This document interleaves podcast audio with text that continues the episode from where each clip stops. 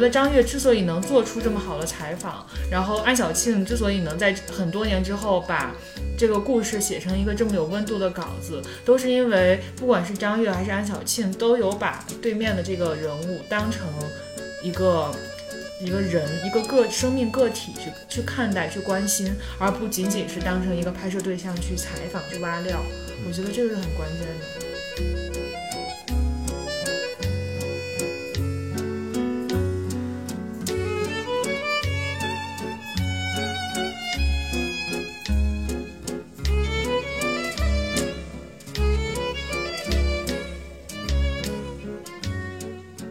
在农村，有钱可以盖房，但不可以买书；可以打牌闲聊，但不可以去西安；不可以交际，不可以太张扬，不可以太个性，不可以太好，不可以太坏。有约定俗成的规矩，要打破它，就会感到无助、无望、孤独，好像很多眼睛在盯着你，不需要别人阻止你，你就会自觉地去遵守这些规矩。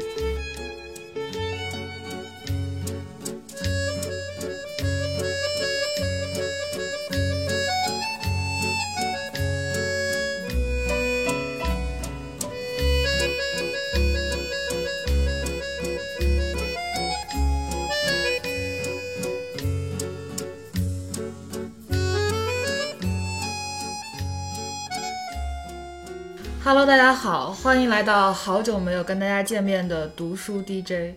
然后这段时间我们都干嘛去了呢？对，曹宁去了一趟东北，去东北行万里路去了。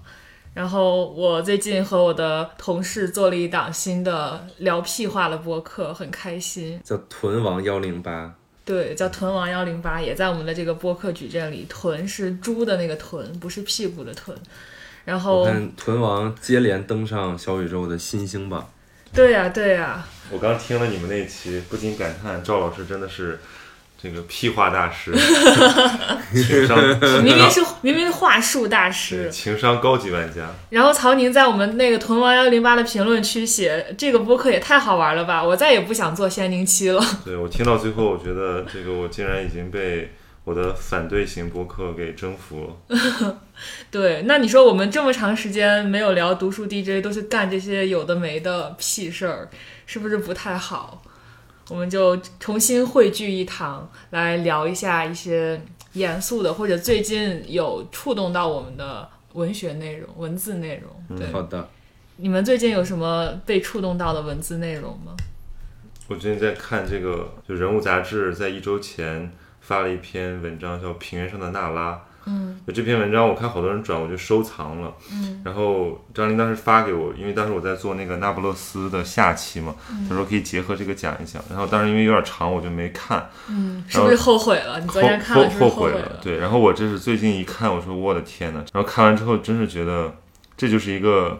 中国版的那不勒斯的那样的故事。对，中国版的莉拉。对，就是这是一个非常平淡，但是又非就是读起来让人惊心动魄的故事，就是一个农村妇女，她不甘于现在的生活，她想挣脱命运的故事，但是看的特别令人唏嘘。哎，我也这样要要有，因为我觉得听众有的可能没有看过，我先给大家介大概介绍一下他讲了一个什么故事吧。嗯看张琳能不能概括好这个故事，因为太长了。那个我在我在一分钟之内把这个讲出来啊。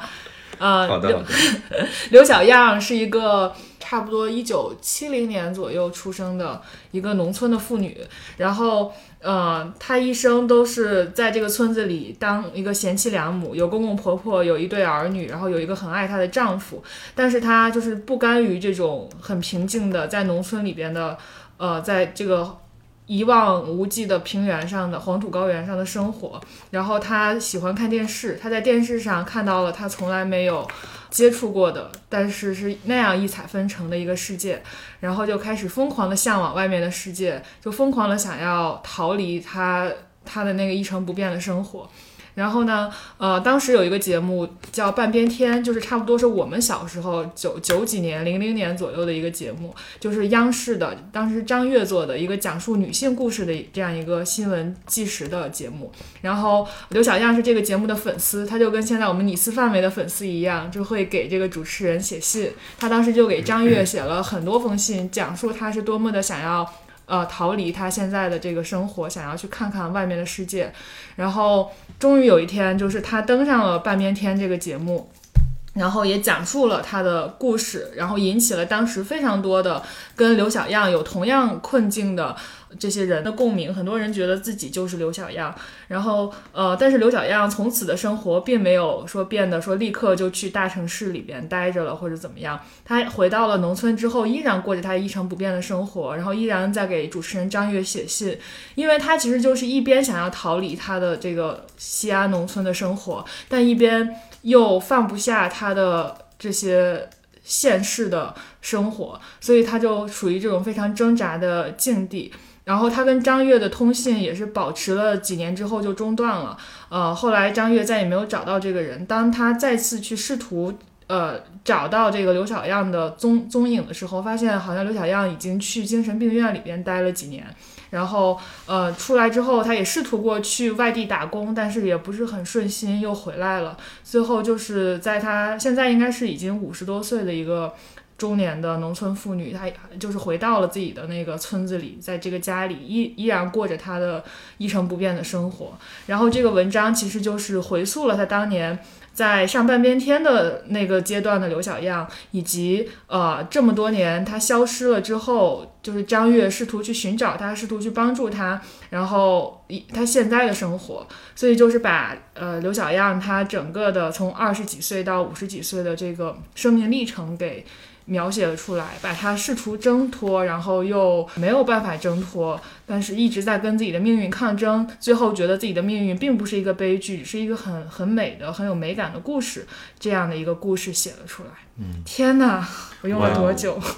挺完整的。然后我给张毅做个补充，因为我看他这个文章里面摘录了很多，就是刘小燕跟这个节目组和张悦通信的段落，然后我就选了两段给大家，就是大家可以感受一下这个。刘小样的文字就是一个农村妇女，她怎么描绘她的困境？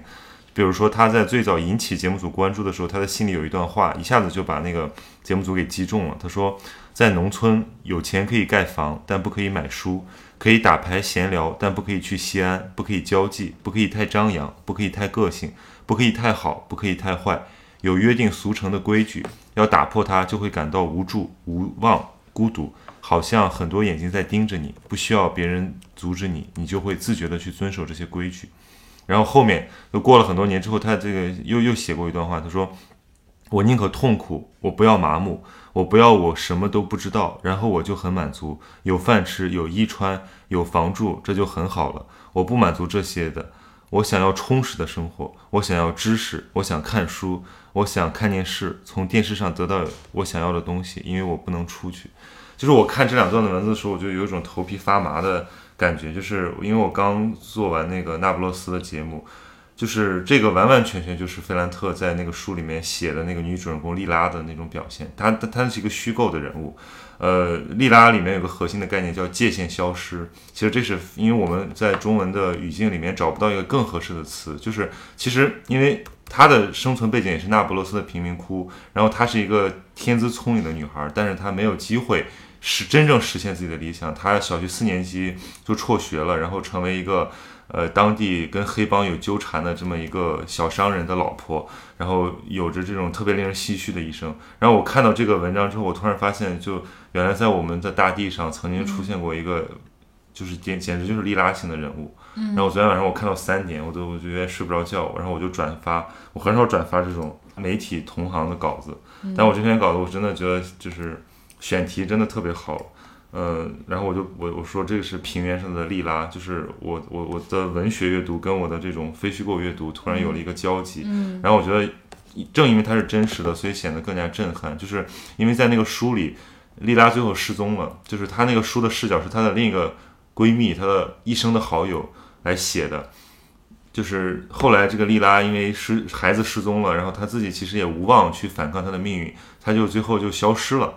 然后我看到这个刘小样的选择，我突然觉得就是更加令人唏嘘。就他也选择了一种叛逃，但是可能我们最后，我就不希望大家真的追踪他现在的样子。比如说他可能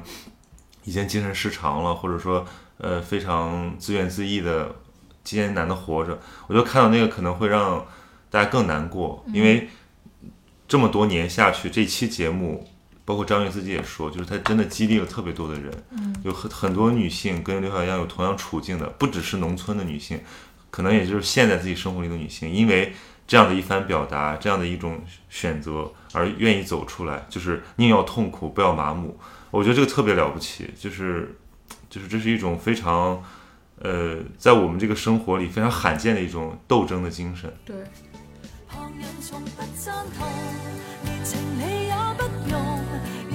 情投入伤都不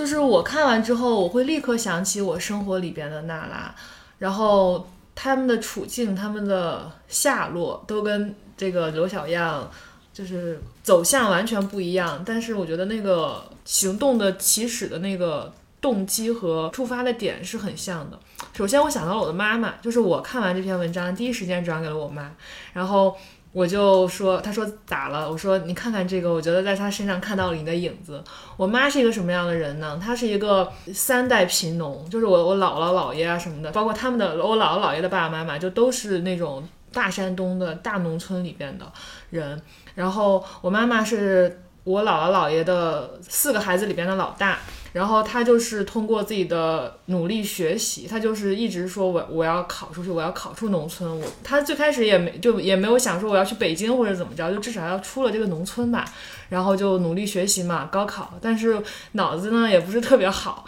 就跟我一样，所以他高考，妈高考高考了三次才考上了一个中专，然后就相当于把自己生生拉硬拽出了农村，然后来到了一个小县城里边。他他读的是算是师范类的，然后毕业之后先在一个小镇子上教书，然后呢又想办法把自己搞到了县城里边教书。慢慢的就是又开始就是去做一些行政的事务啊什么的，然后渐渐的就是在这个县城的教育界就开始做一些管理的岗位，就是这样一点一点的把自己从农村给挣出来。但我觉得挣出来这个还不是最关键的，就是他是一个呃非常向往外面的世界，然后非常呃喜欢这种。异彩纷呈的生活的人，但是他其实他即使到了现在这个阶段，他依然觉得自己跟周围的人格格不入，就是他总是会很苦恼，说周围没有懂他的人，或者他的朋友就总总是跟他聊一些这些。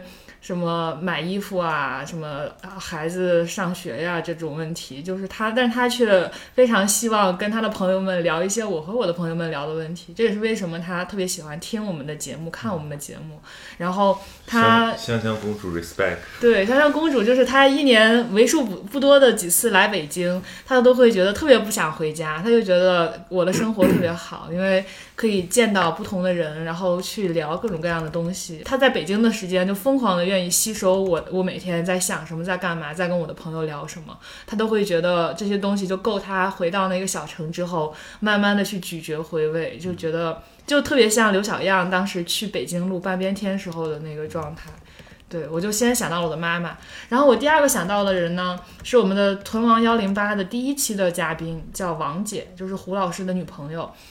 她的故事也是，她是从河南的一个小城，就是生拉硬拽把自己拽出了那个小城，来到北京的人。然后她当时就是，呃，呃，他他当时说了一句话，他说：“北京对我们这种人来说是一种是一个宿命般的存在，就我从来没有想过我要回家乡，然后我用尽一切的办法，我要跟我的那个家乡斩断关系，我要把我自己留在北京。所以他在这一路上也做了非常多很果敢的。”嗯，很勇敢的，就是那种斩断联系的事情，就没有像这个文章里面的刘小样一样，他他去了西安打工，或者去了哪儿打工，然后又又对家里又有一些牵挂，又回来啊什么的，就没有这样的多次的，呃。犹豫，然后就真的把自己跟那个家乡斩断了联系，把自己留在了北京。所以我读完之后，我其实转发这篇文章到朋友圈的转发语是：我说，当一个人同时是一个不彻底的诗人和一个不彻底的斗士，我觉得他最后就会变成这个样子，但是这个样子就像刘小样自己说的，他不觉得他在他的一生是个悲剧，他觉得他的一生很美，就确实很美。对，反正我读了也是五味杂陈。嗯我突然发现一个问题，这个应该叫念挪拉。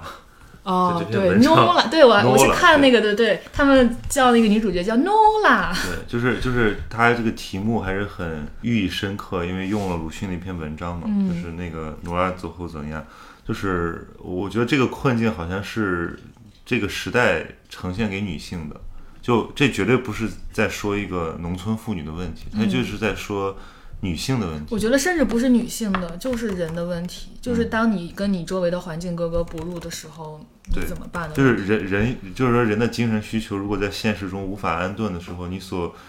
呃表现出的那种惶惑、困苦，还有那种周围人的不理解，就其实看完之后也转给几个很好的朋友，就是我我们会谈论过这些话题，就是那有有一些就大家的角度不一样，比如说有一些朋友他的反馈。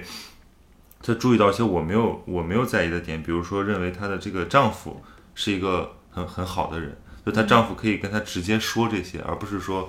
呃，就是她尽管不理解，但是她可以接受，而不是说像很多人那样，就是完全无法接受，甚至用其他方，比如说暴力的方法去把这个东西给平息掉。那你有没有想过，如果她的丈夫是一个暴力的丈夫的话，兴许刘小样就会更加有对更加有勇气跟这个生活做决绝的割裂，而不是又回到这个里边。所以，那你说他他他是幸还是不幸？对啊，这就是就是，这个文章而且大家如大家如果去看那个，因为这个还有原来的视频采访的那个片段，嗯大家去看看刘翔阳讲话的姿态，他坐在这个这个农家的一个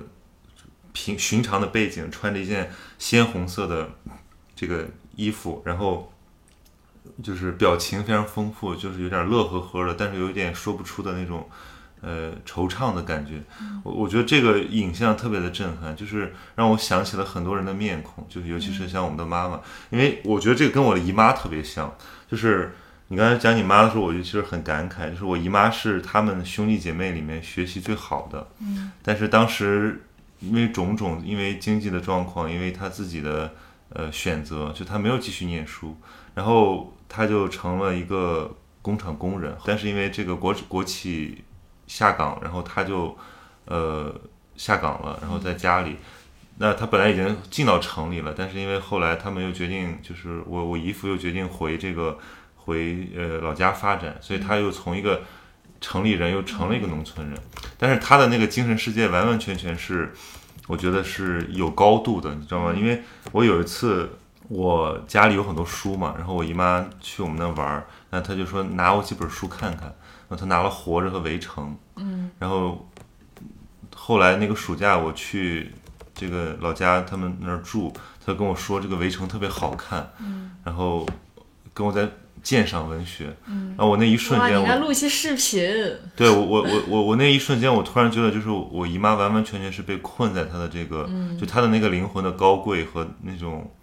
呃，聪慧，被困在了他的这个身体里和他的那个环境里，无法解脱。嗯，就是他后来呃因为生病，然后他就是有了这个基督教的信仰。嗯，呃，我也觉得特别好，就是他会给我讲这个。基督创世的故事，就是用他的理解，就虽然讲的可能不是那么准确，不是那么深奥，但是他会讲出自己的看法。就我一直觉得，我我们看到这样的这种人，我们就会想起很多身边的很身边的人，就是他们好像那种感觉，就是他作为一个你的亲人，或者说他的那个原来的那个社会身份隐去了。就你首先看到的是一个人，就是我们在青春期都体会过了那种精神的困苦，在那一瞬间浮现在了你的长辈，可能是你的这个妈妈或者你的祖母、你的姨妈身上，然后你一下子把就好像你们变得更加平等了，你也更能作为一个人去理解他了。你对他的期待就不仅仅是他作为一个呃亲戚的这样的一个期待，嗯，你就你就非常想跟他交心的来聊一聊他的梦想，是吧？嗯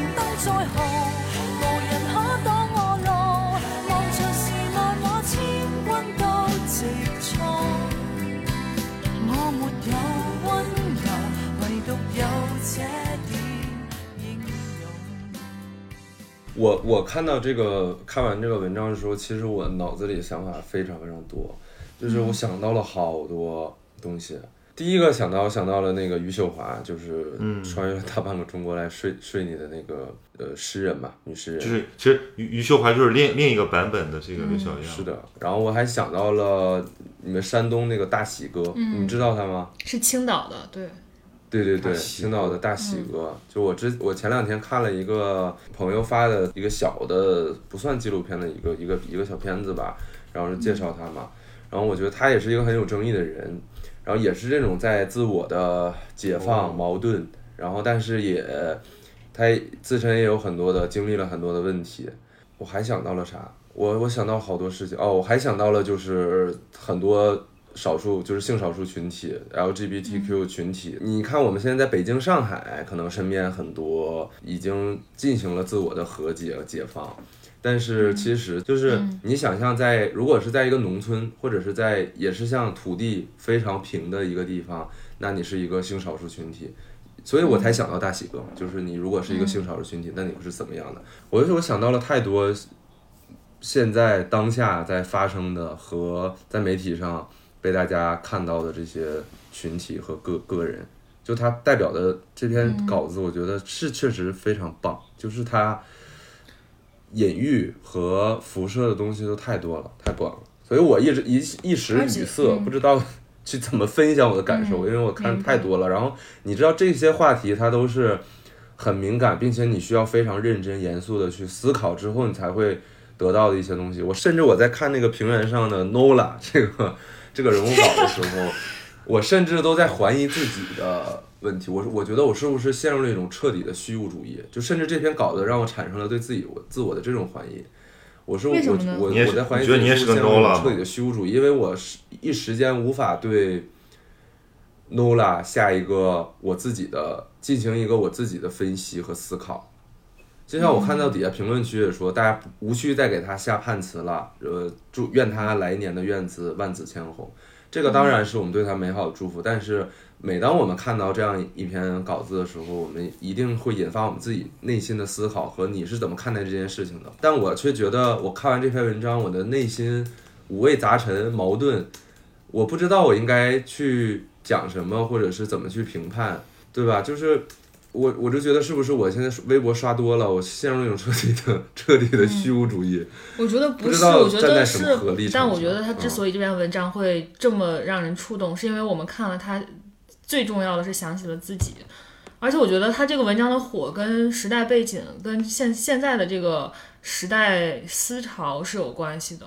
就是到了这个时候了，你想，就是过去的这个这么多年高一批又一批的高考，造就了一批又一批的从小城市、县城也好、几线城市也好，考到大城市的人。那其实他们在某种意义上都是在曾经在小城市的时候有过呃这个刘小样的困境，有过刘小样的呃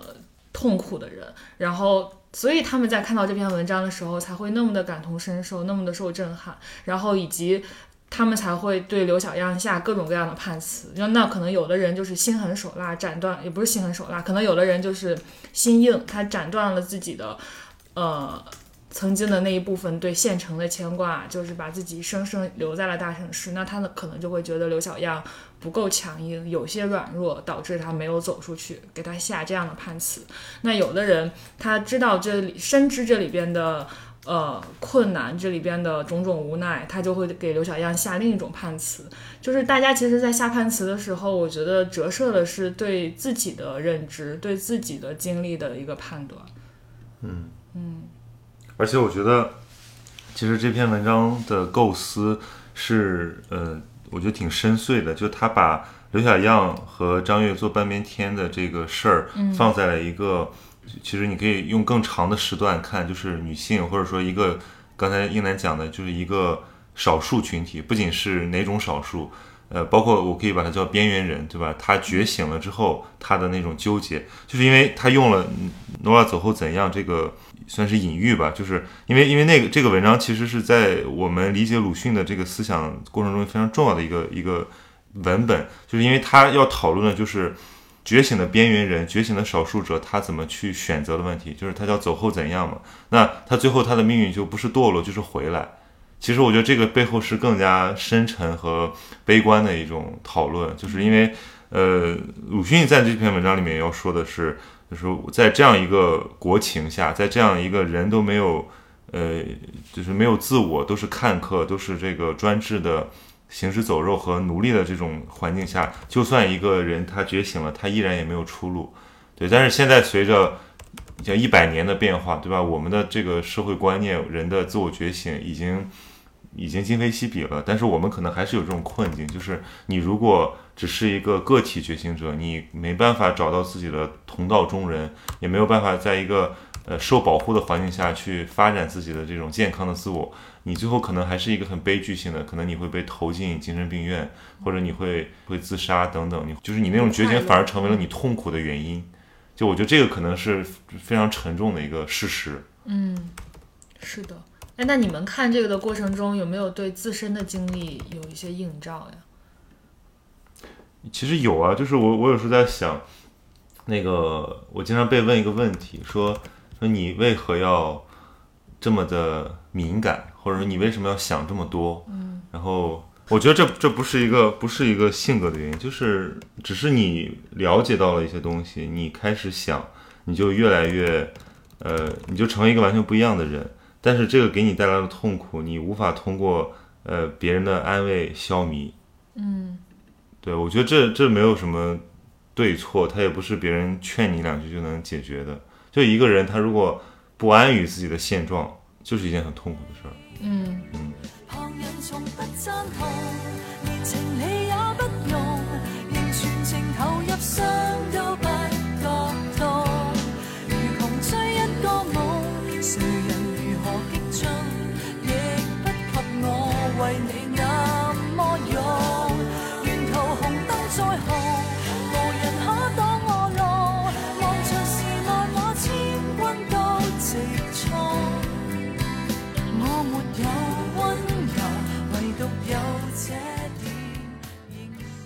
勇。我觉得在看的时候就疯狂的在进行自我审视，就是包括我们其实看这篇文章的每一个人，他是否带着一种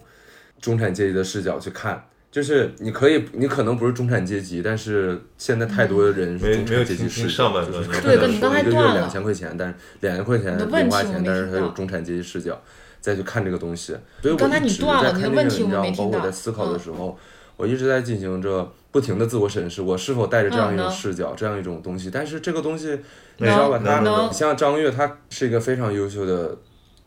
电视节目的主持人和记者，那他在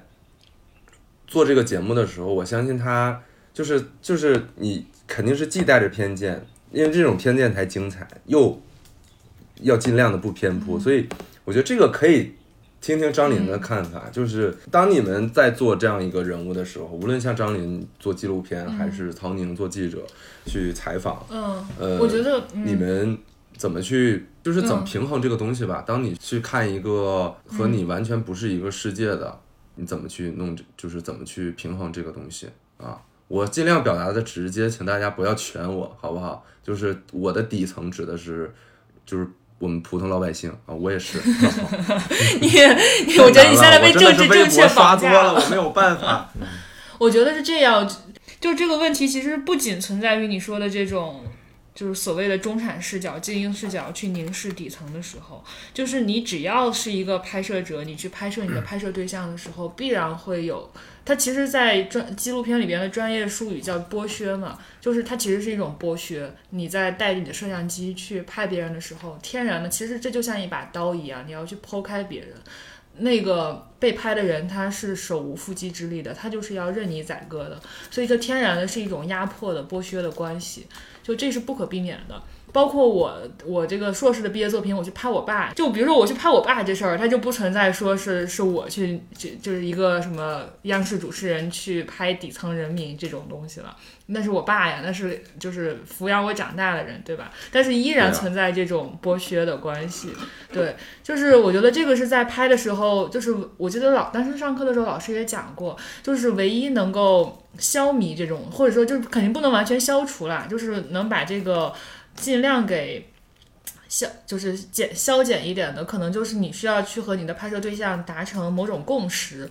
然后这个共识它可以是你们为什么要拍这个片子，拍出来之后。就怎么样了？比如说啊，打个比方，我去拍一些性少数群体，然后我跟他们的共识就是，这个片子拍出来之后，会让社会对性少数群体的认识加深，然后对大家更加友好。那我们抱这样一种共识去共同完成这个创作，这个时候可能剥削的意味会轻一点，然后这种凝视带来的压迫感也会轻一点。对，这就是。我觉得就是拍这么多下来，包括我们之前去拍《前任晚餐》，那你说我们去拍这个，呃，一对儿刚分手的前任去挖人家的这些伤心事儿，这是不是一种剥削？是不是一种就是自上而下的凝视？那如果，但是如果我们跟他讲清楚，说拍这个片子，他他能从中获得什么，然后我们希望大家看到这个片子的人获得一些什么，抱着这样一种前提和态度去拍的话。就是他们也其实是也是愿意分享自己的故事出来的，嗯，你呢，曹宁？我在人人物采访这块儿已经陷入了虚无，就是，我现在已经觉得，你短时间服，你也陷入了无尽的虚无主义是吧？真的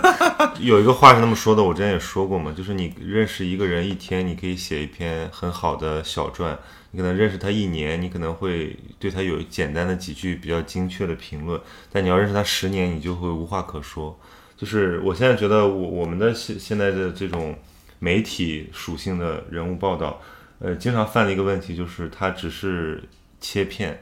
然后或者说你是包括广义的媒体，就是包括你上节目什么也是，你就是要讲人设嘛，大家会知道你要传达什么，你是谁，他会记住你的几个点。但是我我觉得要在一个文本里面表现非常深邃的、非常这种矛盾复杂的人性，是一个特别难的事情，它需要足够的积累和你与这个人的那种共处。嗯，呃，我今天早上在看一个。呃，一个一个呃评论，就是周浩导演的新的纪录片要上线了，就是叫《孤注》，呃，他是关注这个 PTSD 群体的，也是很边缘的一个群体。然后他接受访谈的时候说到，就是他觉得他因为因为周浩是媒体出身嘛，后来做纪录片，他已经拍了九部长片，其实一个非常高产和优秀的一个纪录片人，但他到现在非常还就非常谦卑，说对，他说他依然不觉得自己是一个熟练工作。，对对，然后然后他他觉得做纪录片就是你刚才讲这个，我们怎么去记录一个一个人，或者说这个人可能很底层、很边缘什么的，呃，他觉得最重要的工作是沟通，就是赢赢得这个人的信任，就跟他成为朋友，或者成为至少在这种拍摄关系期间相互信任的一个伙伴。这个其实颠覆了很多人的。认知就很多年轻的做媒体的人，他会认为我的核心是抢，呃，抢热点、快速，然后并且要劲爆，呃，甚至有的时候要熬一些那种很吸吸引人眼球的东西出来，就是要要制造一个惊叹的效果。但其实这就是短时间的切片和长时间的观察的区别。对对于一个长时间的观察来讲，你其实带入到他的视角之后，你会产生更多的理解和同情，以至于你甚至不想去做什么评判。嗯，但是如果你只是跟他聊了一次，或者什么仅三天可见，对吧？你就是浮光掠影之后，你其实很轻易的给一个评判。而且我们现在好像以后者为为为光荣，为为聪慧，就是认为说我可以很快看透，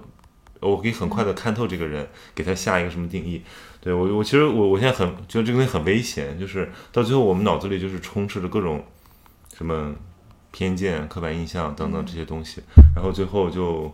你也不知道你自己被带到了更真实的一个环境和关系里，还是说你只是活在自己的一个幻觉里。所以我现在都虚无了。我我我真的挺虚无的。我现在就是人物稿就属于一种写不出来的状态，就是我觉得可以了解，但是我需要更多的时间。所以我发现后来很多那种做这种，呃，尤其对人物这个题材感兴趣的人和媒体人，他们最后都走向了一种长篇的这种。比如说去拍纪录片了，或者说去写写传记了，呃或者说就自己去做一个漫长的项目，就是他会愿意花更多的时间去足够尊重那个很复杂的人性，而不是说就是呃弄一个消费品出来。对对，就是这个节目，其实在半年前已经被讨论过一波了，也是人物做的，就是扒出了这么一个宝藏节目。其实我们小时候都看，因为我小时候家里因为我当时那个视视力不好嘛，所以我们家一度那个电视就没有有线，就我只能看大锅盖，就只能看两个台，一个是青岛本地台，一个是央视。央视就是看什么东方时空啊、半边天，所以我看了很多半边天，就是我非常了解半，边天。那个时代的半边天、东方时空都是非常对，那是哪一年？我黄金想想，黄金一零零五年、零零零三、零，反正就那个时候，半边天是五五六点那个档，然后半边天、大风车、东方时空，对吧？然后都看，就是其实小的时候就觉得这个节目很有意思，因为那个人的气质是特别的，不是刻板的，就是你会看到各种各样的人，然后而且他们都是女性，所以我觉得其实这这是一个。呃，会被时代记住的节目，不像现在的节目，很多它如果要讨论性别议题或者这种边缘议题，很多也是有点刻意，就是以先入为主的，我要制造什么话题，所以才去讨论。而那个时候更多是很很质朴、很懵懂去去发现了很多有价值的话题。天呐，我觉得好好棒呀！看半边天长大了男孩子，长大了给大家在解读《那不勒斯四部曲》。所以，哎，我我那个底下评论有人说。说说我我是一个女权主义者，我可从来不感觉到我是一个自女权主义者，我没有什么，我没有什么理论，我也没有什么感同身受的东西，我只是就是觉得，我觉得这种困境被我理解了，嗯，而且它是人的困境，不仅是女性的困境。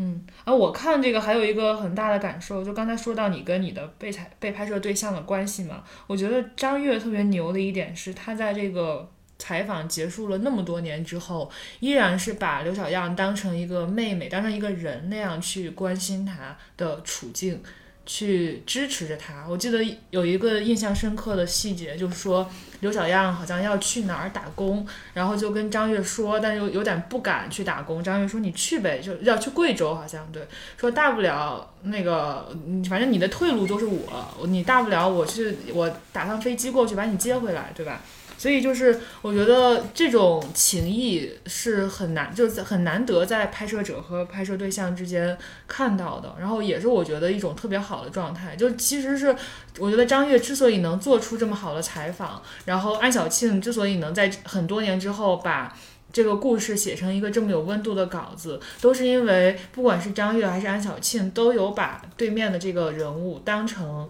一个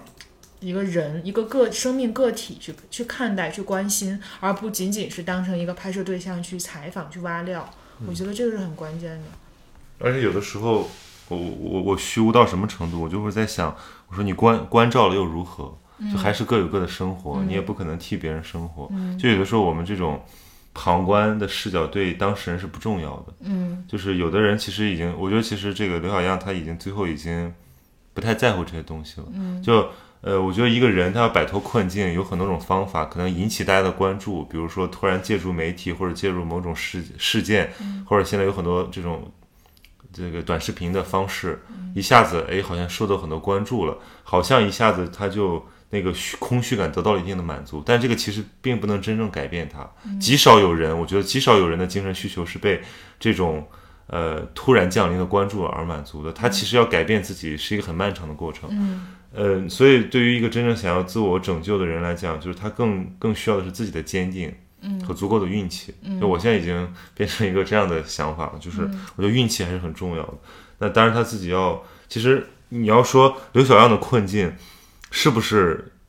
就是比如说戴安娜，戴安娜王妃是不是这种困境？我觉得他们的困境是一致的，嗯就是他是一个跟他的环境格格不入的人，但他们有同样的孤独。刘小样的孤独，刘小阳的孤独是他在他的环境里找不到知音，戴安娜的孤独是他已经是这个世界上最有权势的人和群体了，但是他依然他是更孤独的。嗯所以后来我我有次跟朋友讨论起这个戴安娜王妃晚年的那些选择的时候，我们觉得这个人还是很令人敬佩的，就是他可以摒弃掉原来的那个自我，然后去做很多。呃，就是他会让自己那个很善良的一面带着他走，他也不知道他要去到什么地方去。就他跟王室对抗，然后他放下身价去做那些，就就没有人愿意跟艾滋病人握手，他就去做，他觉得这个事是他的义务。就这些事情都其实都是一种自我超越，嗯就是这是一个很这是一个很很好的例子。然后这样的例子，不管他是什么样的社会地位和职业身份，他都会激励到人。嗯，是的。英南，你还有什么？你对我们两个的对哎我们两个新闻新闻学子的回答满意？不，我觉得赵老师这不太好，你每次都是把四两拨千斤，话术大师，就是每次把把我们提出的很尖锐的问题给圆了回来。然后抛一个问题给我们俩，给新闻学子来回答。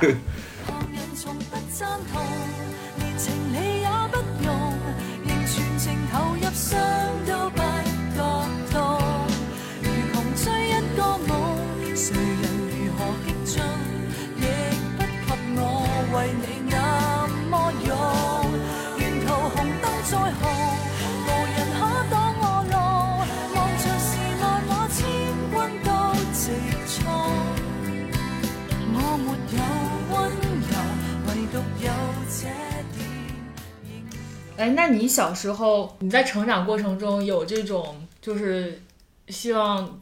走出周围的这个环境，觉得周围跟你格格不入，没有人理解你的那个时间吗？你是被什么激励的呢？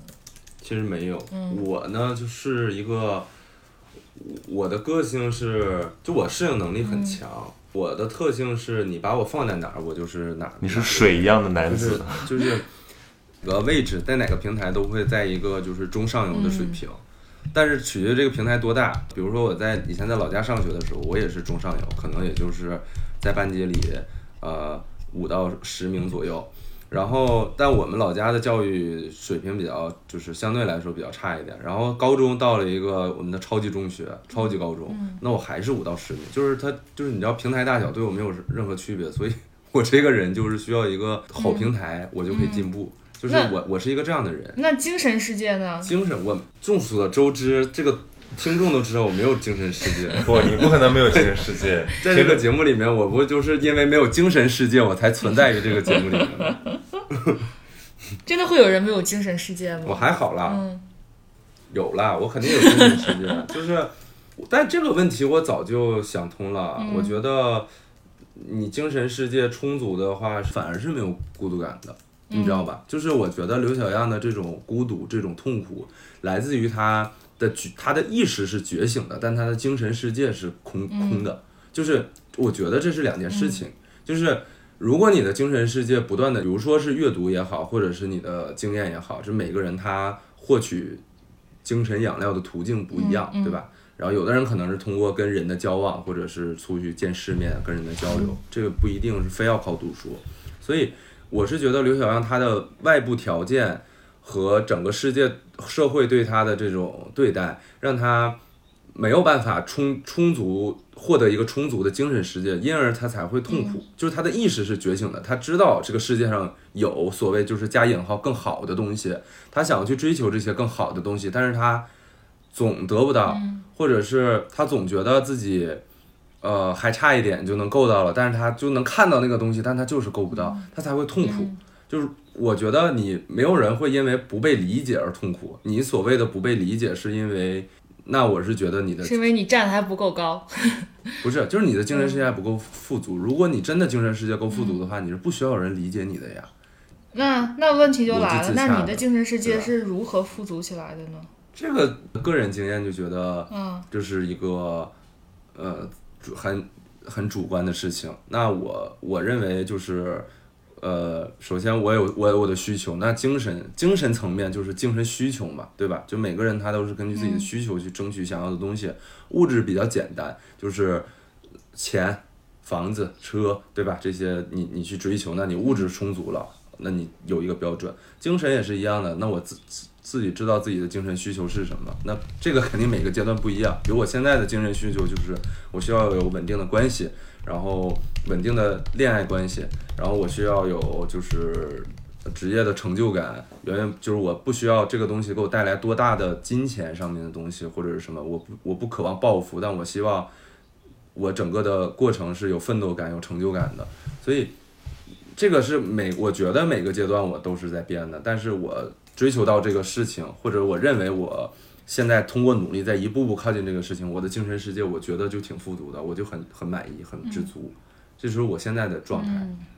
对吧？我我是这样认为英事情。男给大家提供了一种如何不读书而丰满精神世界的途径。不是，我提供的是一种有点阿 Q 精神的一种东西，就是我不认为精神世界是一个无底洞或者是一个客观的你那你把精神世界看成一个主观的，这个就是我们讲的知足常乐、难得糊涂这些、这些道理，我认为是这样。拿拿出了有点王阳明的心学的感觉。你来看此花时，怎么 拿拿出了东北人和稀泥的 能力。没有，我觉得他就是有一个东西说的很对，就是比较用上海人的话说，就比较拎得清，就是想明白自己要啥，就不要呃，就是知道这个取舍嘛，就是你可以在，你就不要呃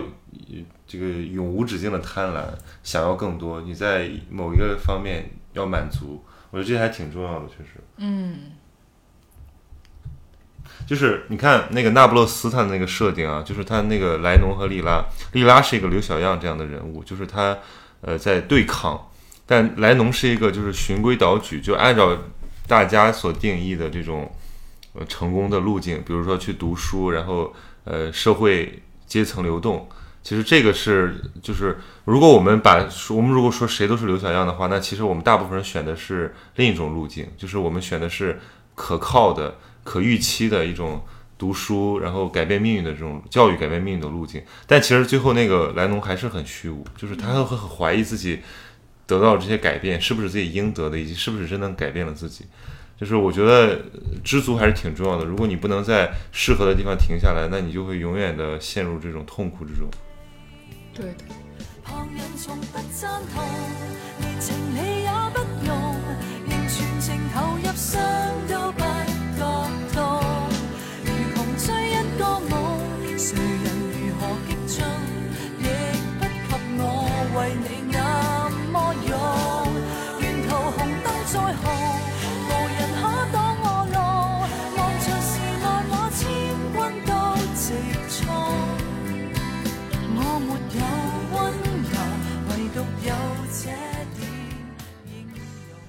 我觉得今天聊的挺好的。哦，最后给大家读一个，我当时之所以就是点开的这篇文章读一读，是因为我在朋友圈里看到了一个我非常喜欢的、非常敬佩的姐姐，她写了长长的文字来转发这这个文章。然后，嗯，她是她是刚才提到的仅三天可见的制片人，对，但他是一个我特别敬重的一个从传统的新闻行业出来，然后非常有新闻理想，现在在大厂在做视频节目，但依然做的是那种非常有新闻理想的、非常有情怀的视频节目的姐姐。他写的是说，刘小样的家离我生活的村子一百五十二公里，比我的村子离西安近一百公里。小时候，每一个从外地回来的亲戚，走的时候肯定备受折磨，因为我要跟人家走，去要去他们的地方看看。爷爷在江西工作，回家探亲，我坐在他自行车前座，不停问他见过大海没有，让他带我去看大海。我想跟小人书里写的，去海边捡大大的贝壳，漂亮的海螺。爷爷要回了，我又哭着要跟去。我记得是个雨后，爸爸把我抱在怀里，在城背后土墙上给我摘了一个漂亮的白蘑菇，也哄不好。我的手腕现在还留着一个疤，好像是追三叔一家的时候摔倒被瓦砾划了一道深深的口子。零二年七月二十一日，距离刘小样这期节目播出四个月后，我终于把自己从小村落正霸到了北京。一年后，我出差去了深圳，在大梅沙，二十二岁的我第一次看到了大海。那是个夜晚，其实并没有真正看清海的模样。我在沙滩找啊找，终于找到了一个小贝壳，我装在口袋，回到宾馆拿给同行的同事，他一看笑了，那是半个开心果的壳。我也曾经是那个平原上的小女孩，非常幸运，一路获得那么多师友相助，感谢你们。我觉得他这个转发文写的就是没有什么华丽的词藻，都是一些很具体的细节、很具体的事实，但是就特别特别感人。包括我觉得看大海这个细节，也让我想起了《那不勒斯》里边莉拉他们去看大海，对吧？然后，嗯，我觉得这个姐姐的故事是大多数读到这个文章，然后受到激励，转发到朋友圈里的。反正至少是我朋友圈里的这些转发的朋友的一个心态，就是大家都曾经是那个平原上的刘小样，通过自己的努力，就靠学习也好，靠什么也好，就是走出了那个平原，然后来到了大城市，看到了大海。成为了城市中的刘小样。对，但是我觉得就挺好的呀。然后，但是还是想要跟大家说的是，就是不管抗争的结果是什么样子的，就我们不能去评判抗争的结果，但是这个过程以及这个时代有这么多的自己觉得自己像刘小样的人的原因，是值得我们去洞察和深思的。我就多说一句，就是我觉得出路其实只有一个，就不管你在平原上还是到城市里，如果你没有寄托，你依然是困苦无解的。嗯，就是你一因为人的生命都是有限的，所以你知道你你注定与那个虚无和死亡搏斗是赢不了的，但是你可以在你的寄托中获得安慰，而不停的获得安慰。所以就是。就如果如果一个人你说他自我救赎了，那我也觉得是他找到了他所爱的东西，所爱的事儿，所爱的人，然后他把自己的有限的生命投入进去了，嗯，然后这就其实已经就已经圆满了，是的，哇，这一期真是我的心又满了。好吧，那我们这一期到这里就结束了，谢谢大家的收听。然后读书 DJ 之后可能会有一些小小的改变，就是除了我们会有这个听众的来信之外呢，我们也会聊一聊自己最近看到的，像刚才这篇文章这样的比较触动我们的东西，干脆我们做一个读报节目吧，也可以啊 就是，像以前我 读推送节目。对我以前挺喜欢那种，就是早晨给你读杂志的，就是嗯给你选什么总编辑，凤凰台有个总编辑时间嘛，嗯，我们可以来一个小哎可以编时间，就是我们不一定，我们就放宽吧，就是把书和文艺作品或者这种内容作品都纳入进来，这样就是拓宽我们的选题视角。嗯好了好了那我们就先这样拜拜。拜拜。拜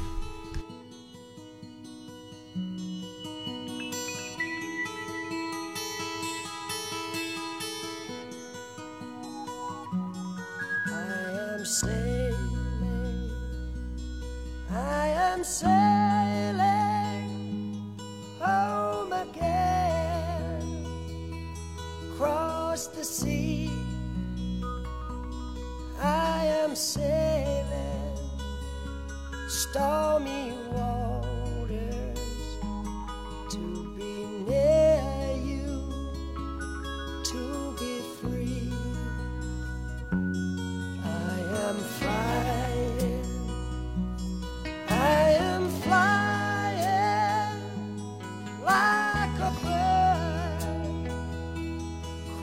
across the sky. I am flying, passing high.